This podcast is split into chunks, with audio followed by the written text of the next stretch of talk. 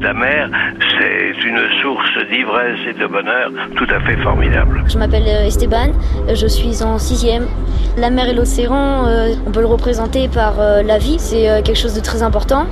Que peut-on dire aux pêcheurs normands sur la pratique de la pêche? Avant de nous adresser aux professionnels de la pêche, Esteban, revenons sur une histoire emblématique de la surpêche avec Laurent Debat, docteur en océanologie, président et cofondateur de Planète Mer. 1968, on pêche 810 000 tonnes de morue au large de Terre-Neuve, donc au large du Canada.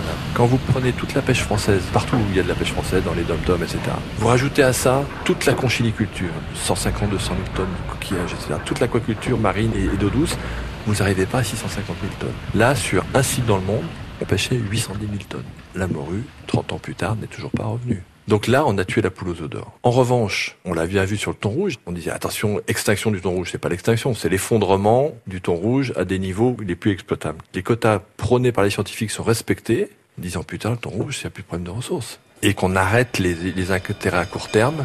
C'est pas de savoir si euh, le secteur de la pêche va faire des bénéfices extraordinaires pendant 10 ans, etc. C'est de savoir s'il va vivre et continuer à nourrir la population mondiale pendant 1000 ans. Écoutez les scientifiques, dépasser la vision exclusivement économique de la mer et travailler avec les pêcheurs. Nous sommes toujours avec Laurent Debat. Je pense que leur métier est en train d'évoluer considérablement. Bon, alors en plus ici avec des contraintes et évidemment avec le Brexit qui a des conséquences absolument dramatiques. Hein. Alors là, là pour le coup, c'est très compliqué.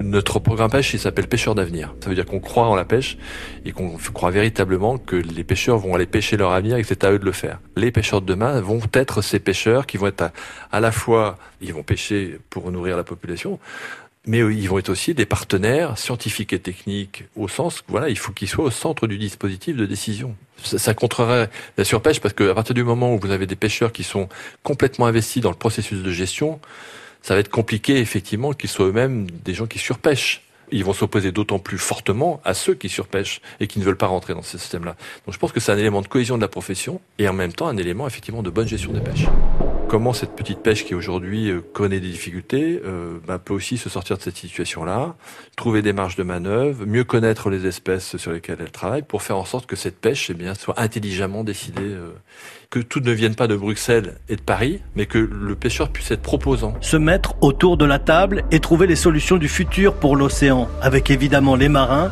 nos experts de la pêche en mer.